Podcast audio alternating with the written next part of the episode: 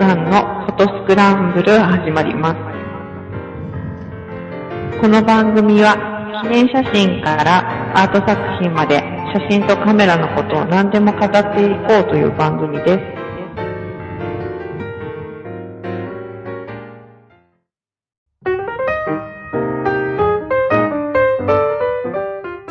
はい、えー、スノーさんのフォトスクランブル始まりました。えー、お届けしますのは半助と。はい、小関でお送りします。はい、ということで、今週も主おらず、っていうかさっきまでいたんですが、えー、ただいまの方優先して撮らせてもらったので、こちらはお休みと。はい。いうことになります。えー、雪、すごかったですが、大丈夫でした？えー予定がいろいろ吹っ飛んでいました。やっぱそうなんだ。はい。えー私は雪の中都内まで出かけ、えーなぜか、えー都知事選のとある候補者の中継をすることになり、はいえー街頭演説の街宣車を駆け回して撮ってるみたいな、はい。すげえ寒かった。まあそうです死ぬね。かと思ったね。はい。よく帰れましたね、でも。うん、あのね、まあ、うちの方は坂が多いので、朝まず出るときに、バスが出ないだろうという想定で、もう花から車で行ったんですが、えー、都内の時間貸しの駐車場に朝止めて、えー、丸一日、朝から何時だ？最後が8時まあそうですね。8時までだっけ？8時まで。だからかはいそのちょっと前ぐらいまで、まあ、街頭演説の中継をして、えー終わって9時過ぎぐらいだったかな。えー車出そうとしたらもう20センチ以上かな車の上に山積み。で、なおかつその駐車場、もうすでに出入りもなく、えー雪の雪原状態になっていて、はい。出れるんかなとかっていう感じだったんだけど、そこはまあクリアだったんですよ。で、都内も大きな通りで帰ってくる分にはまおあ平ー。気。あ、でもね、雪の量は少ないんだけど、すでにガリガリだった。あのー凍ってました。うん。えっ、と、なんだっけ。青山じゃなくて、大観山じゃなくて、大観山か。あ、じゃあ大観山じゃないな。えー、なんだ？青山でいいんじゃないですか？青山か。24、赤坂から246に抜ける通りって青山。そうですね、ああの辺ですね。あそこら辺4車線ずつぐらいあるじゃん？で、はい一番端は潰れてたのかな、雪で。だけど3車線分ぐらいはあるんだけど、パッと見、なんかシャーベット状のべちゃべちゃのがいっぱい残ってるかなと思って、車走らせるとガリガリガリガリガリって、ああ。なるほど。どこも硬かった。だけど、えー、途中、あ、ノイズがすごいな。あ、落ち着いたかな。うん。えーまあ、途中、多摩川を渡ってちょっとしたら、246が止まる渋滞になってしまい、あら。どうも先の方でスタックしたやつがいるのか、事故ったのかわかんないけど、えー1キロ先ぐらいまで真っ赤っかな状態になってたので、まあちょっと裏道抜けて回避したりとかっていうのはあったんですが、まあでも、うちまでは、まあなんとか、そんな、さほど思ってたほどトラブルもなく、それは良かったですね。ただね、うちの駐車場が、もうなんていうの出入りがないから、はい。積もり放題積もってて、車で入っていける状態じゃなかった。うんうんもうえらいことになりましてね、夜中にどうしようかと思って一人であたふたしたっていう、1時ぐらいには帰っていたのに、えー寝たの3時過ぎみたいな、そんな状況でしたけど、えーまあ結構ね、いろいろ、えー事故なんかもあったりしたみたいで大変だったみたいですが、えーまあ、とりあえず、今は、道路も普通になっていますが、道の脇に胸ぐらいまでの高さの山がいくつも残って、えー溶けずにあるみたいな状態ですけどね。えー、なあ、でも明日か明後日また天気やばいんでしょ？うーん、また週末があ、週末なの？雪っていう噂がちょっとありますね。ええそうなのか、週末か。でも去年も CP プラスの時雪降ったような気がするんだよな。あ、そうっすか。確か。雪降ってたような気がするな。チラチラ。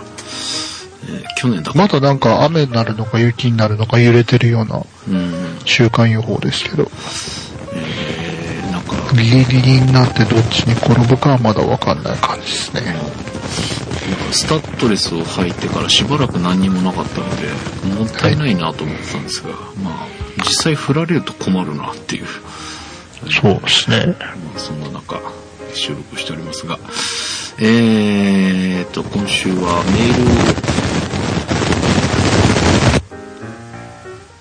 いただいているので、はい。えー、メールのご紹介から始めていきます。はい。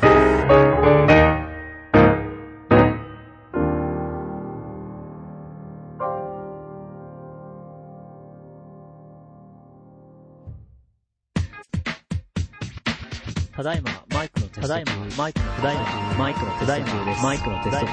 ポッドキャストスクランブル。ただいまは、毎週日曜日配信。ポッドキャストスクランブル。ただいまを、どうぞよろしくお願いします。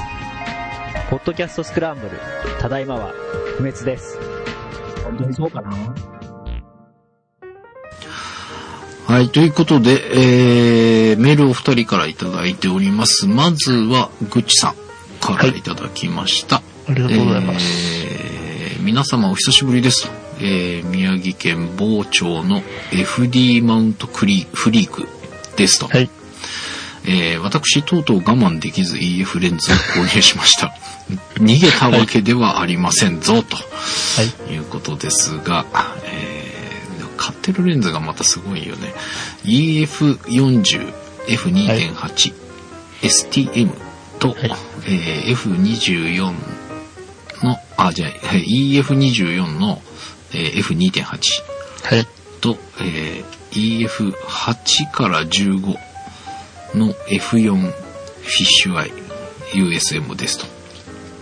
まはは楽しいですって書いてありますよ。なんかこういう極物買うよね。まあ40の2.8とかはあるのかな。あ、でも、うん。6D でフルサイズでだもんね。フルサイズで、広いのがいっぱいっだよね。て感じですね。はい。なんか、APS と2台でこう使い分けるんだと、なんかあれだけど、ワイドワイドワイドみたいな感じだな。はい、えーでも、えー FD のガチャガチャメカメカした感じも楽しいですと。えー今度 EF85、F1.8 の USM が欲しい。はい。この頃。えー先日 FD エクステンダー A、かっこ2倍、はい。エクステンダー B、これも2倍、えーケンコーテレプラス3倍、プラス500ミリ、レフレックスで撮影したお月さんを添付していただきました。はい。えー写りが正解かどうか気にしません。とにかく撮っている時間が楽しかったと。はいえー星の写真って難しいですね。もっと頑張りますと。えーそれではまた、FD マウント研究会、蔵王支部のグッチさんありがとうございます。ということでいただきました。これやっぱさすがにでかいね。でかい、よくピント合わせられましたね。これでも、あ、でもそうか、今ライブビューがあるから。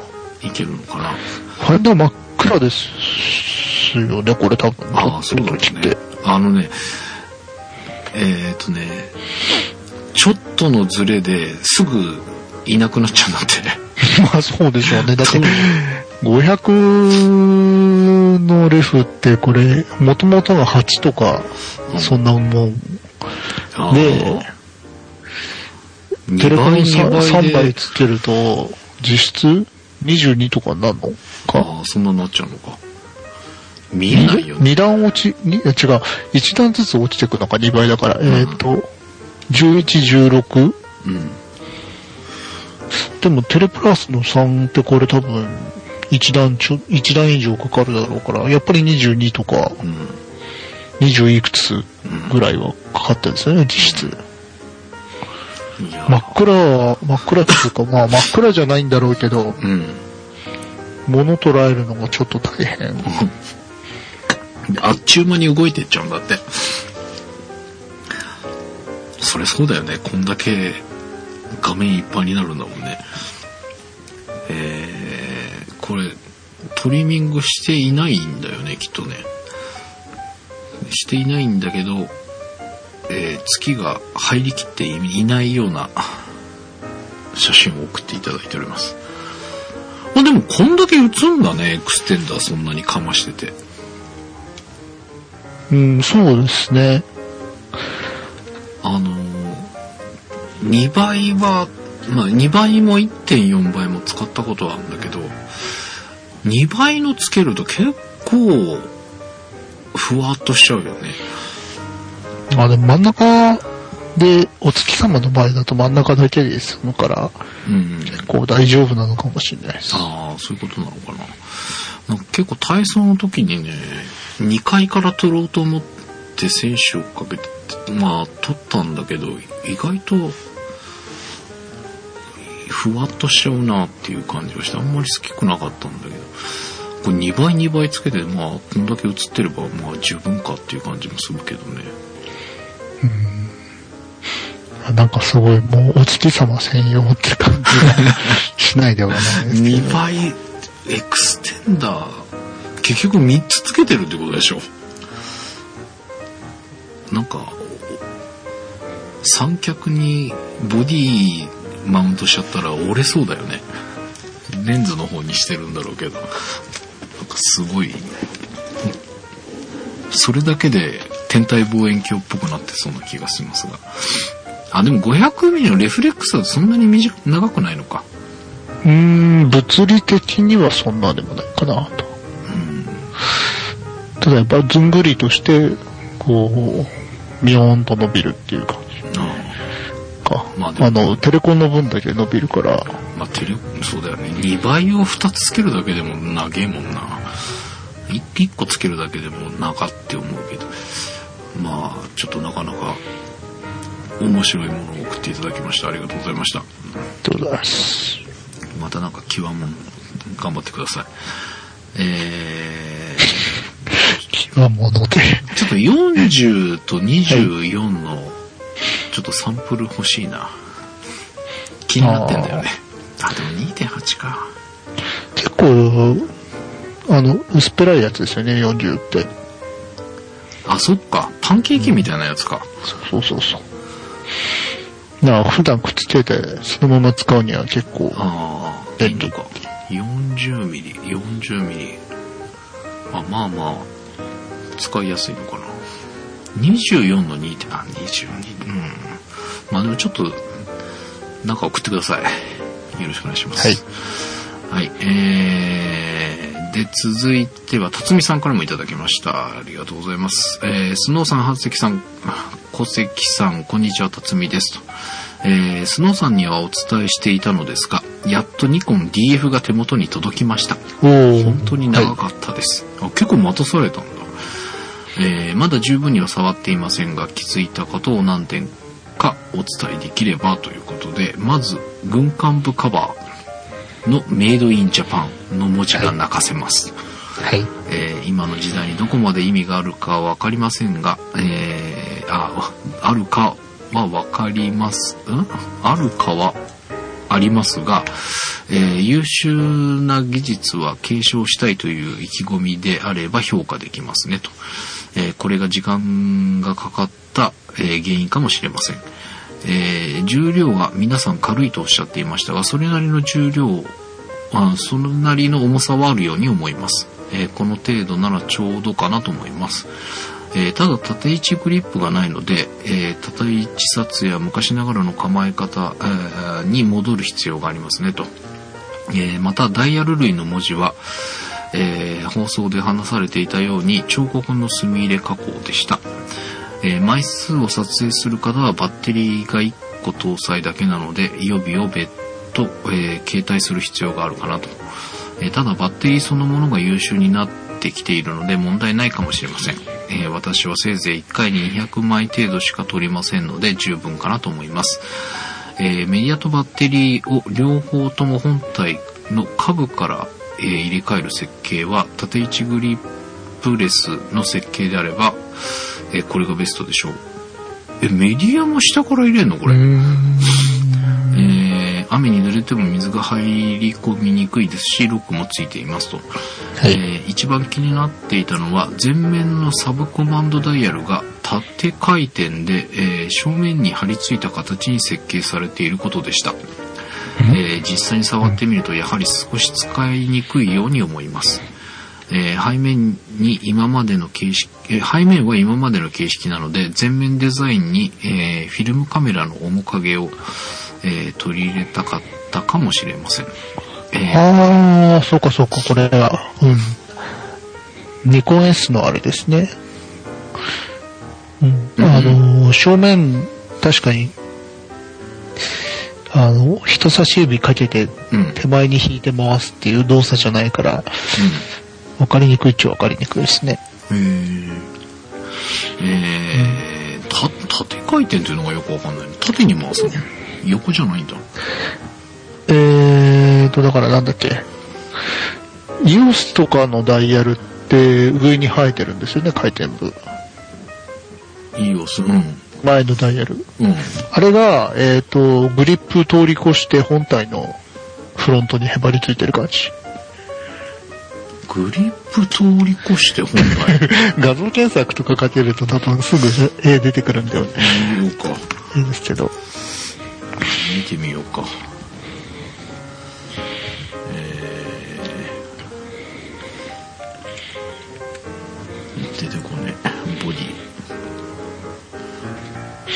これもともとあのー、た多分ニコン S っていうあの、フィルム使ってた頃のレンジファインダー機が、うんうんその DF のダイヤルのある位置にうんダイヤルがあって、うんそのダイヤルを回すとピントが合う。えー、なんか中仕組みだったんですよ画像は出てきたが、ぜえ、前面にグリップを通り越して前に。え、だからあれです、あのシャッターの、うん、あった。その先にある前の、あ、これかそれがダイヤル。あ、これを回すの？ああ、縦ってそういうことか。まあもうちょっとあのー軍艦に近いとこにダイヤルがあればう、ん。比較的回しやすいんだとは思うんですけど、えそういうわけではないので、ちょいと回しにくいとは思いますね。これ持って、人差し指うん長くないとちょっと届きにくいですね。ー、なるほどね。まあでもダイヤル使うかっていうとあんま使わない気もするけど、どうなんだろう。え、これってだって、あれ？だって、キャノンので言ったら絞りかシャッタースピードが変えるのに使う？シャッタースピードはてっぺんにダイヤルあるああ、そうか。から、プログラムとかで使おうとすると逆にめんどくさいっていうこと。なんですかねよちゃんとすね、なんか構えてふーんって置いて、そのまま棚に戻しちゃったんで、前触った時は。俺もそんな感じだっ ちゃんとダイヤルとか回して、た。うん実際どうなのあ、でも露出補正は左の肩にあるダイヤルなのか。からあんまり困んないんじゃないかなそんなに頻繁に回すダイヤルじゃないってこと？サブコマンドダイヤル2ぐらいですかね。あ、でもそうか。絞りリングのないやつで絞り回そうとするとそこなのか？これで絞るの？いやー、これは、ちょっと、得意まあ確かにちょっと違和感はあるけど。だね。えー、そうか、やっぱり実際買わないとこういうとこいじらないとダメだね。そうですね。取るつもりで触らないとダメだねっていうことなんですね。はい。いかに興味がなかったかっていうのがバレバレな感じがしますが。えー、背面は今までの形式なので全面デザインにフィルムカメラの面影を取り入れたかったかもしれませんと。え、これはもうフィルムのカメラの時にこうだったっていうことなの？えーまあ、そこでピント合わせをしてたの、昔の。あ、そういうタイプのカメラがあったんですよ。こ、え？ーそうなん？こんなとこのダイヤルでピント合わせんの？そういう機種があったんですよ。へえ。なんかやり使いづらそうだな。うーん、なんか、えっ、と、むか戦前のコンタックスの、うん。とかその辺がそういう、ギア挟んでピント合わせるっていう仕組みだったみたいですね。へえ。ちゃんと触ったことないんで、私も伝聞でうん。ないですけど。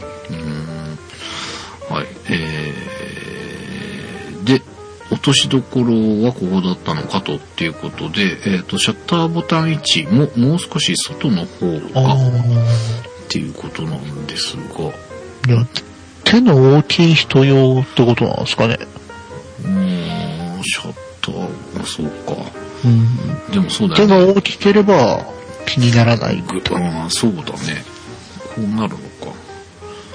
そうだよだって大体今のってグリップの上についてたりするんだもんね、シャッターね。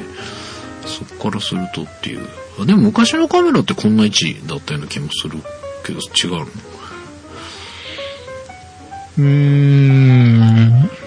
でももうちょっと外側なのか。どうだろうな、ほら、あのー手前側っていうか、今だとグリップの先端とかにうんシャッター位置あったりするから、うん。その感覚からすると随分中な感じだよね、これ。うーん、でもなんか、ニコンの F の古いのとかってもっと奥だったんじゃないかな。あ、そうなの？F とか F2 はなんか結構奥にシャッターボタンあったような気しますよ。うんはい。で、えーグリップサイズはちょっと小さめかなって、うん、そんな感じしますね。今時のカメラからすると、そんな印象を受けますが、えーもう少し大きい方がいいのですが、カメラのデザイン優先の設計では、えー仕方ないかもしれません。えー昔の F3 頃まではなかったものだしと。あ、そっか。昔グリップなんてなかったもんね。えーあと残念なのは背面液晶カバーがなく剥き出しということです、えーここまでやったのなら昔のクールピクスにあったように裏返し収納ができれば、えーチルトも可能でベストですしデザイン的にもいいと思うのですがとえーあでもニコンのやつってさ液晶のとこにプラスチックのカバーついてるよね今のカメラでも全部じゃないと思う。ああれ全部じゃないの？なんか高いやつはついてる。あ、そういうことなんだ。なんかあのカバー、あの、あのカバー自体いいと思ったことはないんだけど、なんかみんなついてんなと思って見てたんですが。一桁の D はだいたいついてますけど、うん。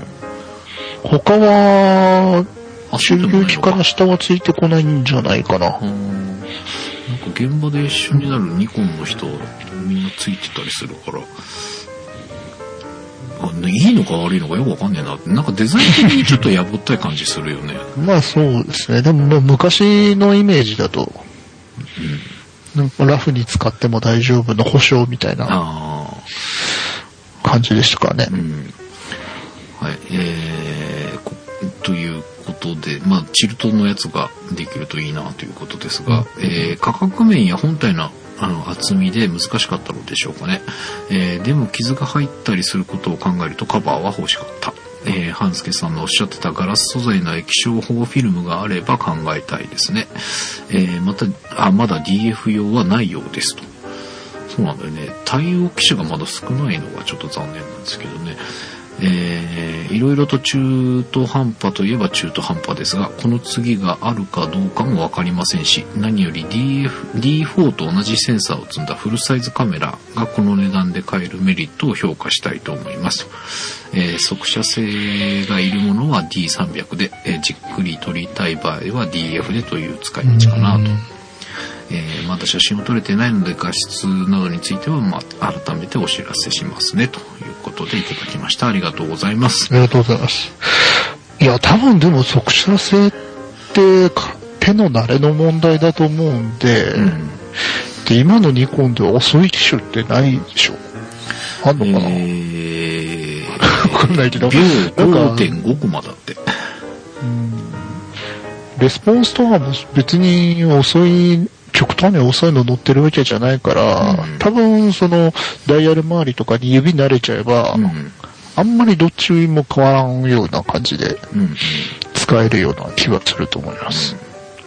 まあ5.5コマありゃね普通に使えそうな気がするよね、全然普通ですよ。えー、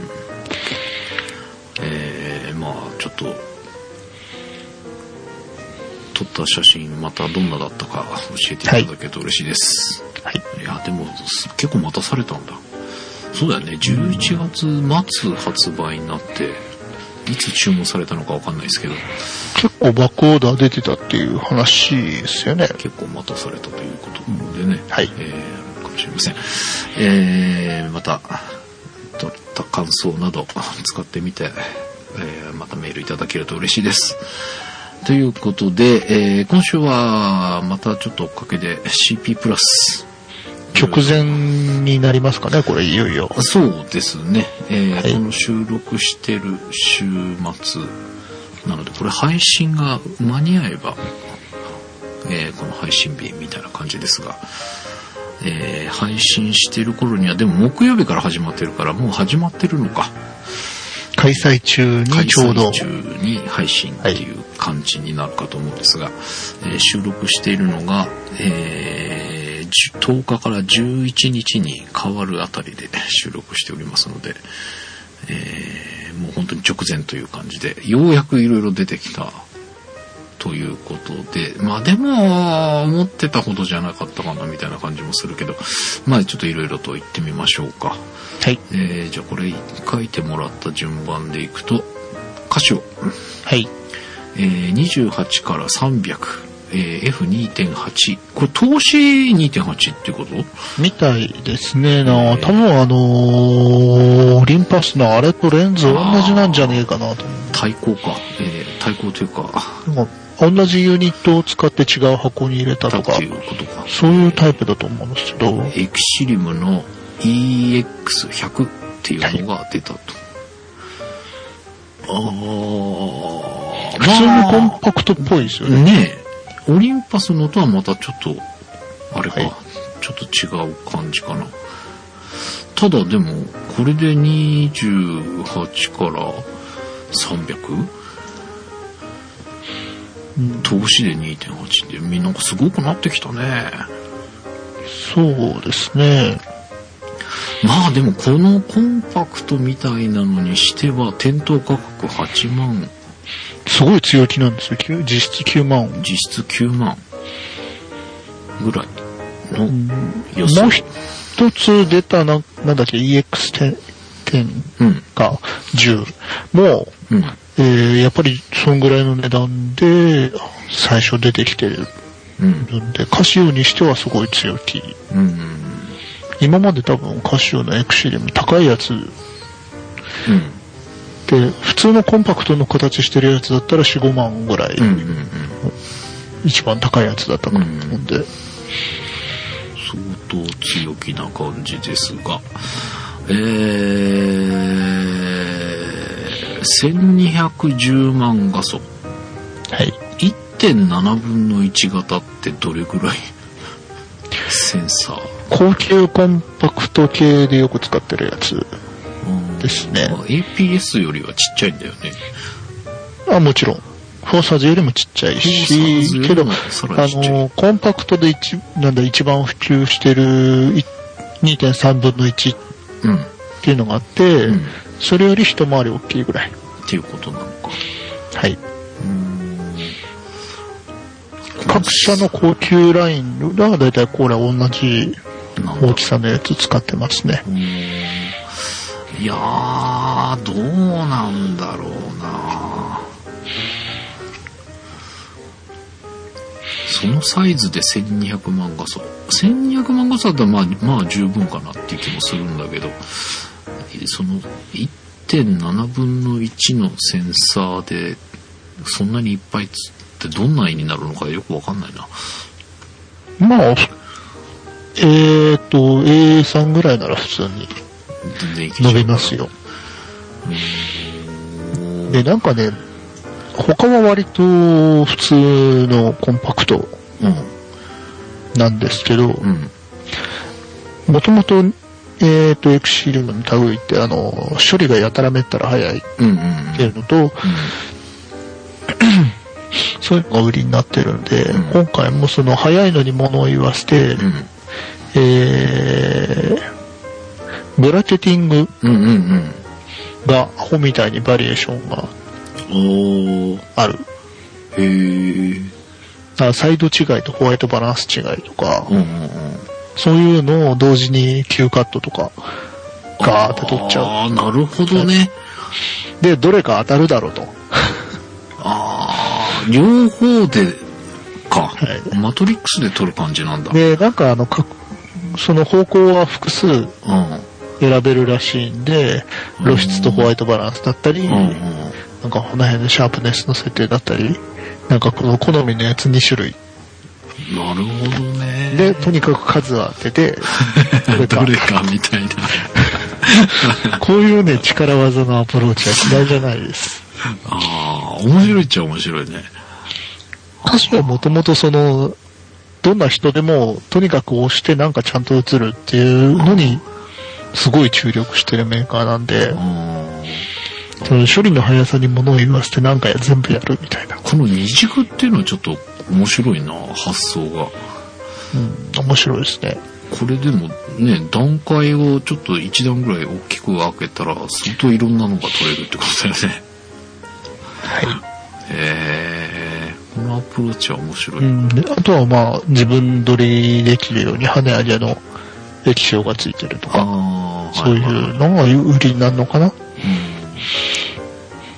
この跳ね上げってどうなんだろうね。えっ、ー、とね、自分撮りの需要が結構多いああ、そうなんだ。ので、そういう人には受けてるへえ。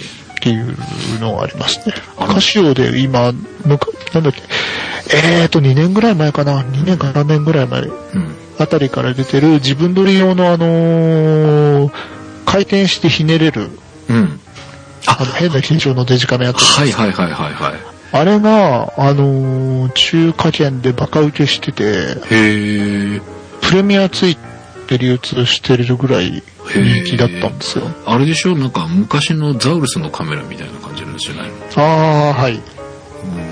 いや、あれがそうなんだ。あんなの形が人気なの。日本でそんな売れないで、んあっという間に終売したら、それが向こう行ったらすごい受けて、うん。で、後継機種が出て日本でも限定発売したんですけど、普通のコンパクトカメラで6万とか7万したのかな？単焦点の。そうなんだ。え、単焦点？へ23ミリ単焦点。え。だから本当に自分撮りうん。のためだけに最適化したようなカメラなんですよ。そうなんだ。そんなに自撮りってするのかね？する人はするみたいですね。なるほど。どこそこに行った私みたいな感じでいっぱい貼ってるあ人、ーやっぱり SNS とかでね、はいはいはい。いますからね。なるほどね。あの、コンパクト系は、そういうのを、なんか積みは、積んでるっていうのは、最近一つの売りになってるみたいです。へえ。ちょっと自撮りやってみようかな。難しいんですよ、あれ。うん、意外とね。なんかうん。うん、顔がどうしても、うまくこう入れない顔が間抜けに伸びたりとかね。うまいこと、変な、変顔してる時に撮れちゃうとかね。うんそう、意外と難しいんだよね。はい。はい。えー、ということで、この20、そう、この、一本で何でもいけちゃいますせは、最近、あの、田村の何回も言ってますが、あれに慣れてきたので、えー非常に便がいいっていうのもあるし、ちょっと気になりますけどね。はい。えー、続いてが、ペンタックス 645D の、これ後継ってこと？そうですね。えー、645D2014 過去歌唱だそうですが、えー、が参考出品されると。もうここになるとよくわかんないよね。何が変わったの？えー、センサーがまず新しくなります。うん。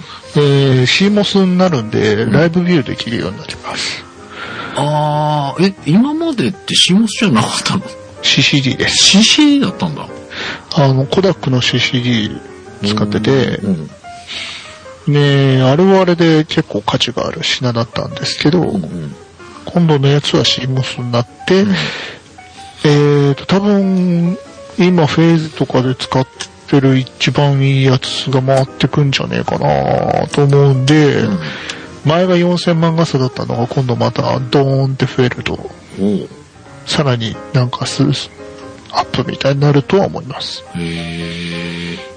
あそこら辺の具体的なスペックは出てないんだ。まだですね、超高画素としか言ってないんで、うん。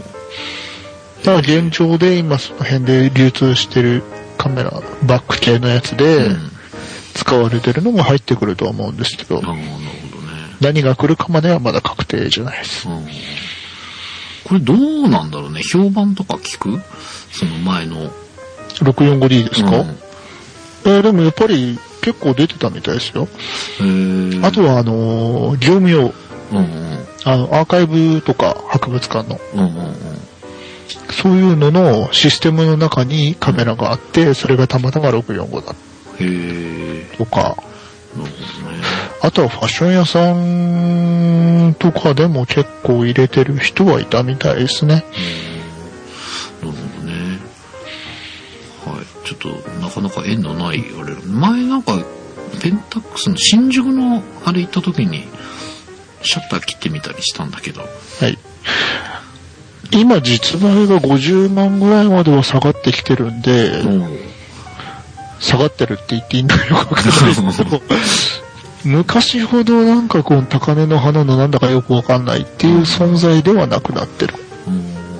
だってあの、1D の一番高いのとか行ったら、まあまあそうだね。そこそこ行きますよねうん。それぐらいだよね、きっとね。うん。そねそれで中盤か。うん結局それでバッファ足んないとか処理が遅いとか、うんそこら辺もう発売して3年ぐらいうん。経ってるんで、これを今の K3 ベースうん。うん。だと思うんですけど、その一番早いうん。処理に乗り世界で速くなったと。うん。うん。で、液晶が跳ね上げられるようになって、うん。えーさらにライブビュー使えるから多分輻射用途とか、うん。うん。そっちはもう完全に輻射台据え付けっぱなしにして、うん。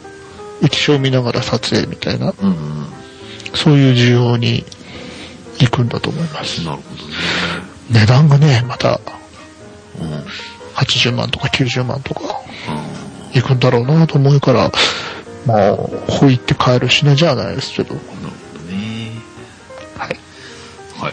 ということで、64も新しいのが、さまあ、参考出品みたいですけどね。そうですね。これまたね、まだ伸びるんじゃないな。な飾ってあるだけじゃないかなああ、ケースの中っていうパターンか。そうですね。リコーのブースは、あとは、まあ、現行の一眼レフと、うん。あとリコーのシータっていう、うん。あの、全周うん。の写真が撮れるやつ。ああ、なんかあったね。うん。あれ、いじれるらしいです。へえ。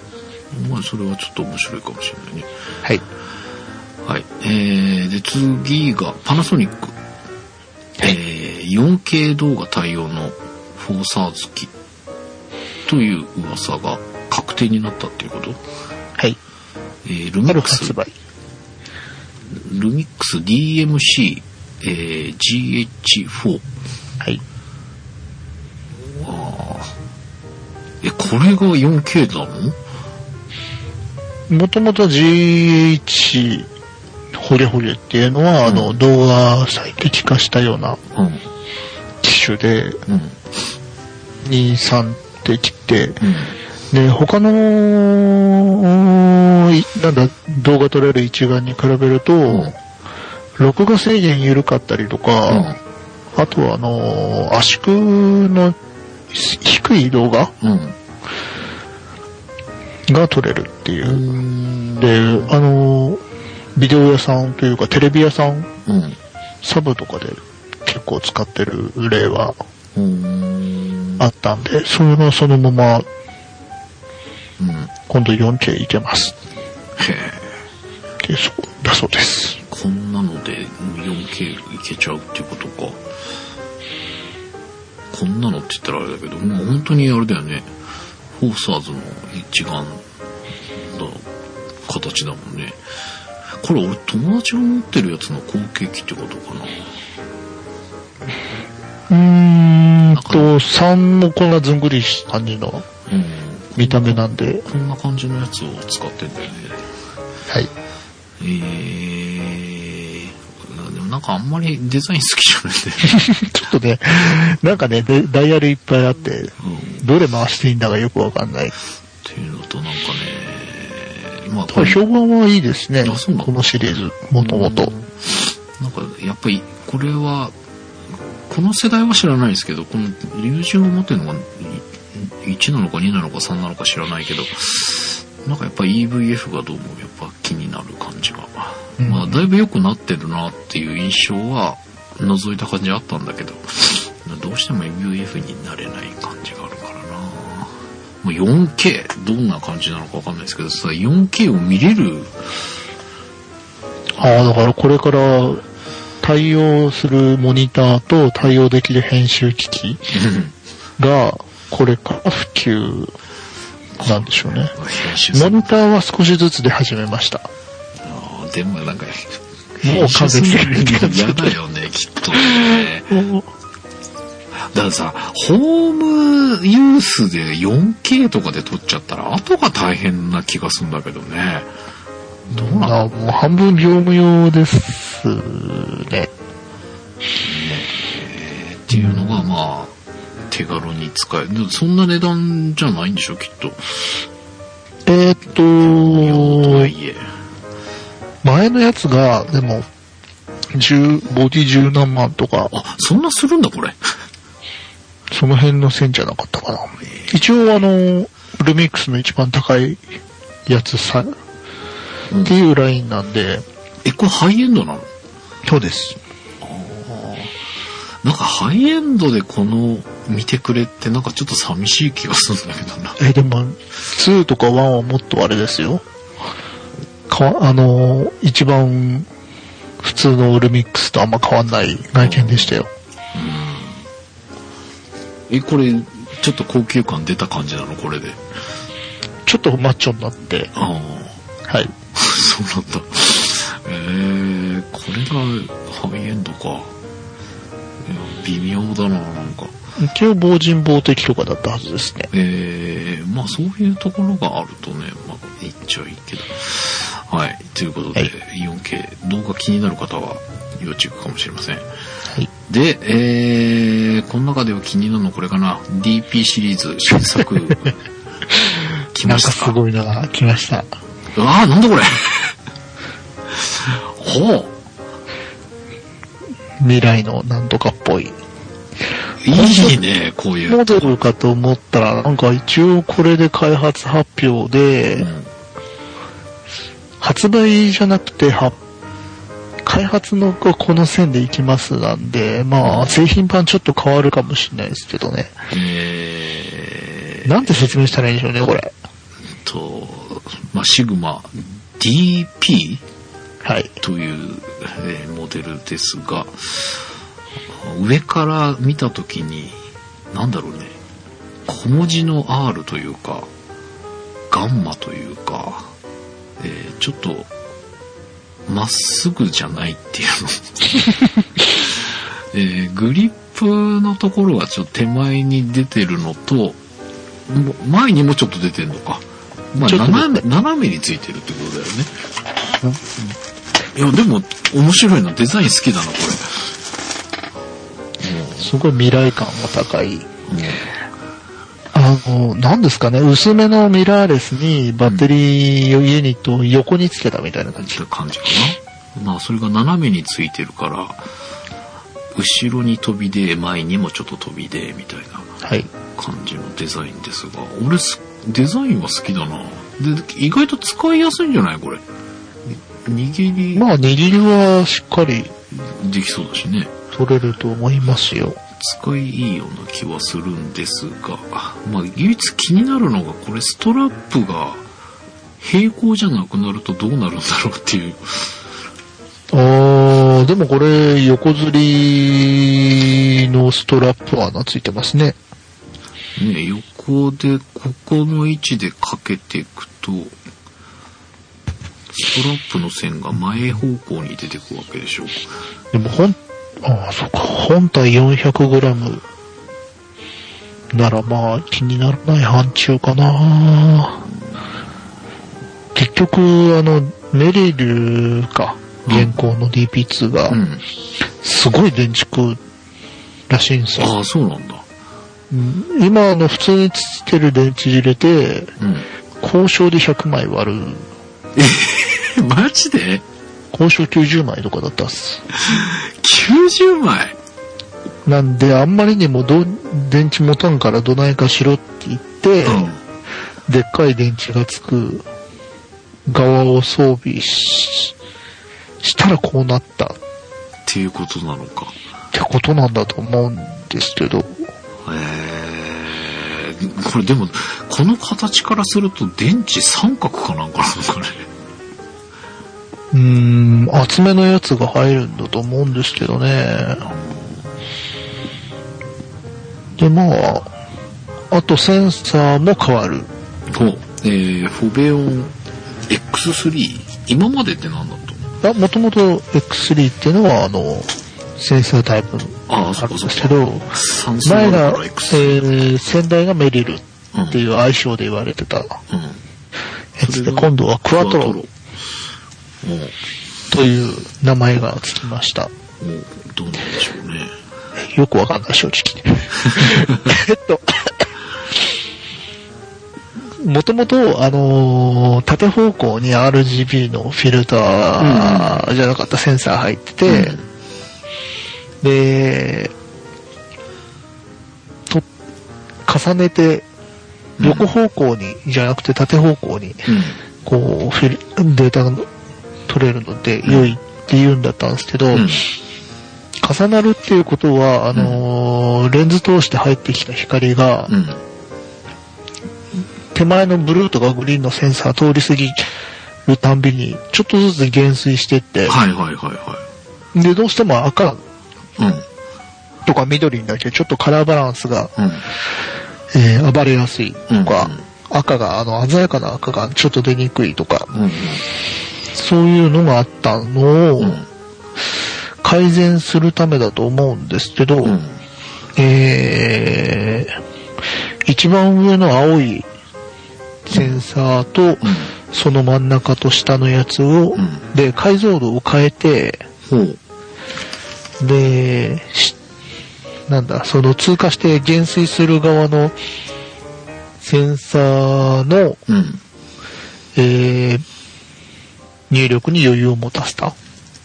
ちゅうことなのかな？へーえこれでもなんかさ、このイメージ図みたいなの載ってるけどさ、はブルーのやつ4分割されてるよね。真ん中に十字切られてるけど、ちっちゃいセンサー4つあるってことなのかね。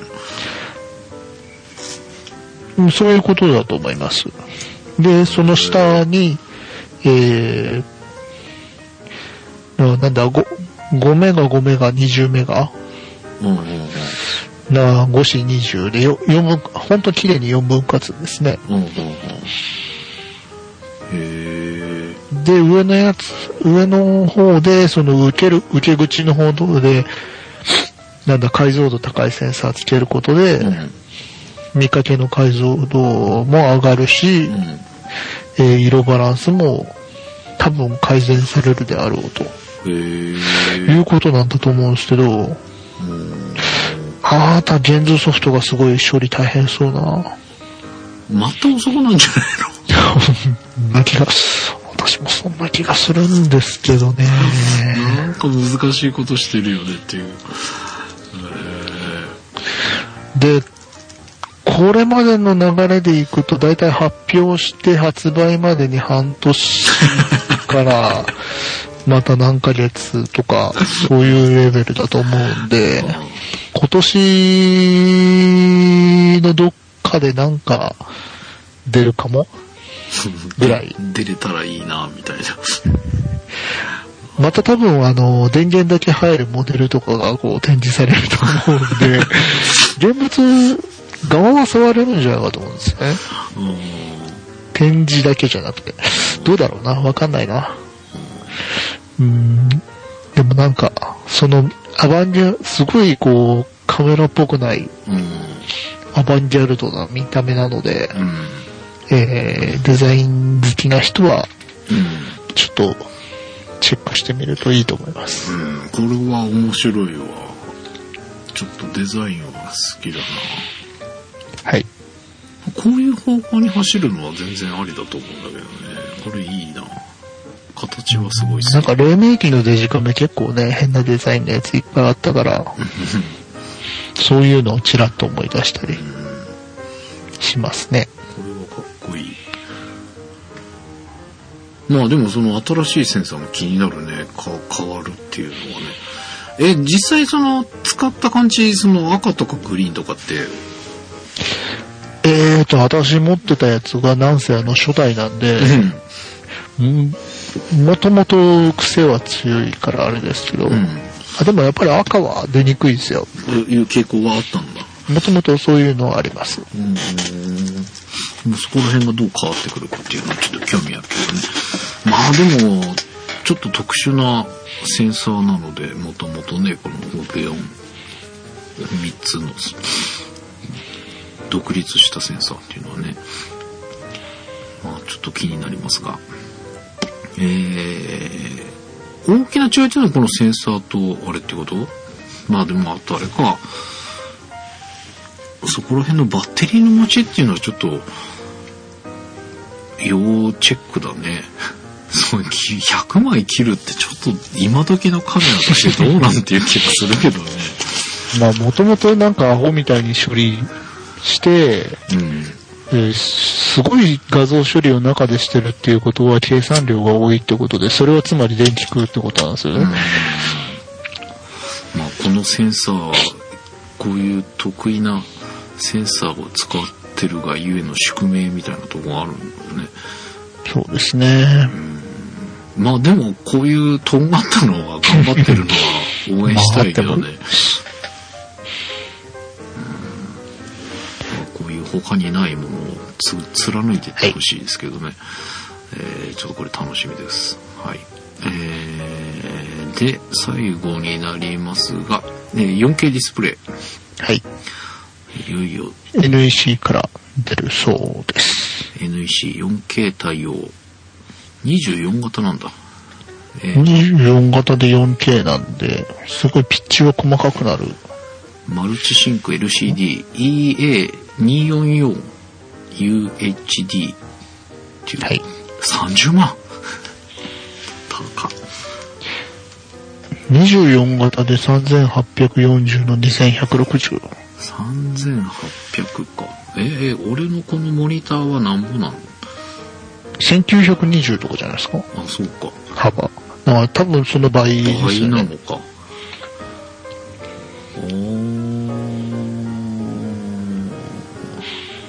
あのーレチナな iPad とか、うん。MacBook うん。とか、ああいうの触るとわかりますけど、写真眺めるときに、うん。えーなんとなく密度が上がって豪華な感じがするうん。っていうのあるじゃないですか。うん。ああいうのがあのデスクトップ用のモニターでもだいぶ今折り始めてきてるっていううん。感じはありますよね。そうか。今だってウルトラブッククラス12インチとか13インチでうん。幅2500、幅じゃねえや。長辺2500ピクセルとかうん。2800とかうん。平気で出るんで。いや、この MacBook Pro のレティーナって、実際何ピクセルなのかよくわかんないんだよね。15インチのやつ15。でしたっけ？うん。あれ2000 2560? かな？あの、よくわかんないけど。前ほら、えっ、と、コントロールファンで設定のとこでさ、ディスプレイってやるとピクセルが出てたのがさ、今なんか、アイコンで文字拡大とかスペース優先とかそんなの違ああ、2880とか出るらしいです。それ2880か。はい。で、24でそれ以上って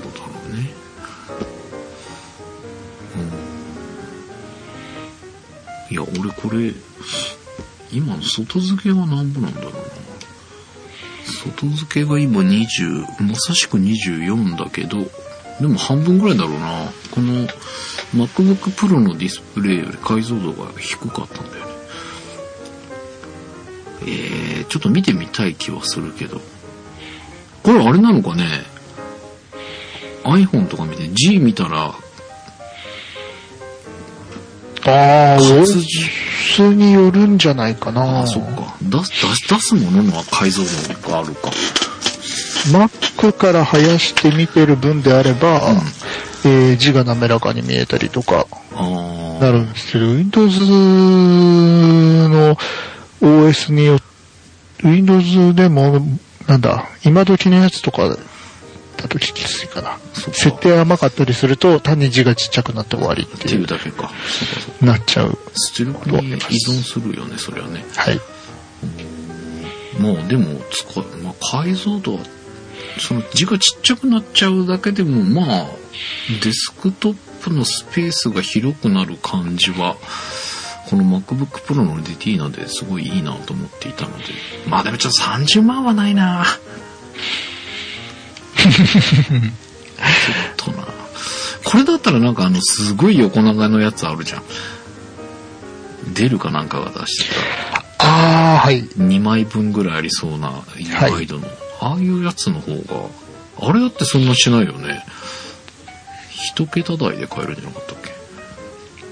なんかそんなやつでいいような気がするけどまあでもこのサイズで 4K の解像度保てるっていうのはメリットあるのはあるだろうねうんまあいよいよ 4K の時代になったということでまあでもこれ見れるのかね？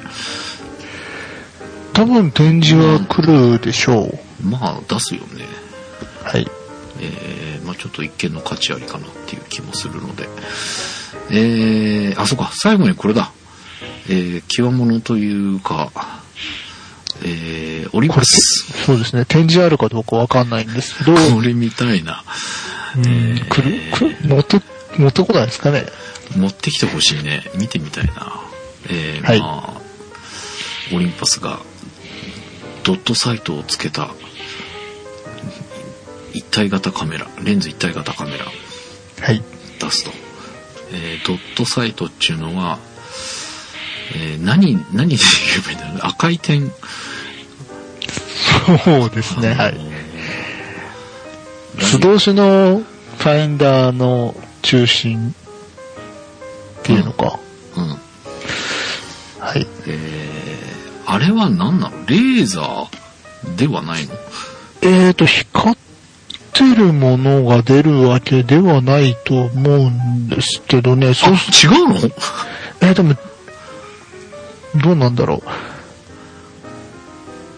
いわゆる、あの、ライフルとかにつけるドットサイトじゃないの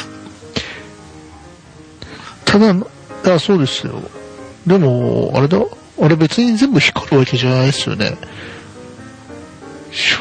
えーだってあの、こう、狙われた人の、要、なんなんで見たんだっけな？なんかの映画とかで、こう、人の額にこう、赤い点がピーってついて、もう狙われてますぜ、みたいな。あーっと、対象物に当てるんじゃなくて、ファインダーの中心のところに、なんかドット状のものが出る。手だけ？とかじゃないのかな。あ、そうな。んあ、そういうことなの？なんだ、対象物に赤い点がつく当てちゃう、当てちゃうやつだと、あれですよね。あの、直接当てるやつは、あの、レーザーサイトうん。で名前変わっちゃいますよね。ドットサイトって言うんじゃないの？あの、相手に点がつくのって。うん、違うんだと思うけどな、どうだろうな。これよくわかんねえな。動いてるところとかので持ってないのか。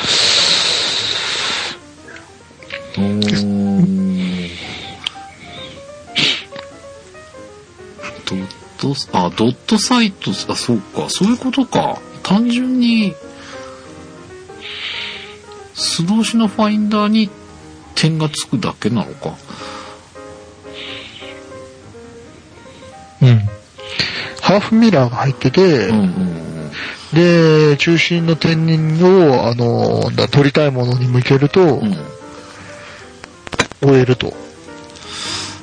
ファイン、え、それファインダー覗くのとそんなに違いあるのかね？両目で見れるからってこと？両目で見れるのと素通しで遅延がないですね、まず大前提として。液晶じゃないから。あ、そうかそうか。EVF だからっていうことか。もともとついてるのが。で、なんとなく方向がわかり、レンズの方向をつかみやすいとか、多分素通しのファインダーよりもプラスアルファで、その、あれもファインダーに直接丸書いてるんじゃなくて、ハーフミラーかなんかで押して、赤い赤い表示させてるはずなので、多分遠い遠いものとかをかける場合は、追従させやすいあるんじゃないかと思うんですよね。そういうことなのか。あ、そういうことか。まあでもちょっと覗いてみたい気もするけど。あの、さっきのあの、メールのグッチさんの話じゃないですけど、ちょっとカメラ振った時でどっち振っていいかわかんなくなるとか。そういう時に、あの、確実に方向をつかめるっていう。そういうメリットです。ただか勘違いしてました。もともとないうん。そういうのなかったし、あの、昔のカメラだとスポーツファインダーってね、枠だけあるようなやつがあったね。ありましたけど、それのちょっと豪華版っっていうことか。ていう風に見ると、だいたいいいと思いますな。るほどね。まあ、あのーよくある一眼レフのポップアップのストロボとボディの間に、こう、枠があってっていう感じ。この収まり方は結構うん。メカメカしくてうん。いいっすよね。うん。形はいいね。ちょっとのぞ、覗いてどうなのか見てみたいな。いや、だって実際今あのー換算1000ミリ超えみたいな超望遠。ああ、そうか。ついてるからっていうこともあるのか。それを液晶画面だけで撮りたいものを追っかけるのは結構きついと。思いますよ。なるほどね。ちっちゃいカメラで手持ちでなんて言ったらね、そうだね。そうだね。400とかになっても結構厳しいもんね。1200とかか。えー、35ミリ換算で24、1200相当だそうです。はい。えー、ちょっと面白いカメラが。でもこれ4万なんだもんね。普通の高倍率うん。機うん。の相場っぽい感じかな、今の。まあ、その、ドットサイトついてる分だけめちゃめちゃ高いとか、そういう価格設定ではない。ないっていうことだね。あ、でもこれあれなんだね。ズームが、あの、ビデオみたいなやつなんだね。あ、電動の。電動ズームなんだね。はい。もうこれはこれで面白いかもしれないな。まあなんか各社こういう尖ったやついろいろ出してくれると楽しめるかなっていう気もするんですが。まあちょっとこういう変わり種みたいなのが今回楽しみな反面、ちょっと実際仕事で使えそうなやつがいまいち面白いのがないなっていう残念な感じもするんですが、まあ CP プラス行って何かまたご紹介できればという感じでございます。えー、まああと小物系もちょっといろいろと今年はそうですね。ね、えー見れるといいかなっていう。あの、結構富士屋カメラで、なんかいろいろガラクタチックなものから、実際使えそうなものからいろいろと楽しんできたので、今度 CP プラスで新しい小物系もいろいろ探してみたいなと思ってますので、また来週には紹介できるかな？えー、ということで、まあ、行かれる方も多いんじゃないかと思いますけども、ぜひいろんなものをチェックしてみていただければと思います。ということで、えー、主はおりませんでしたが、お届けしました、そのさんのドスクランブル、お相手は半助と、お席でした。ではまた来週。はい。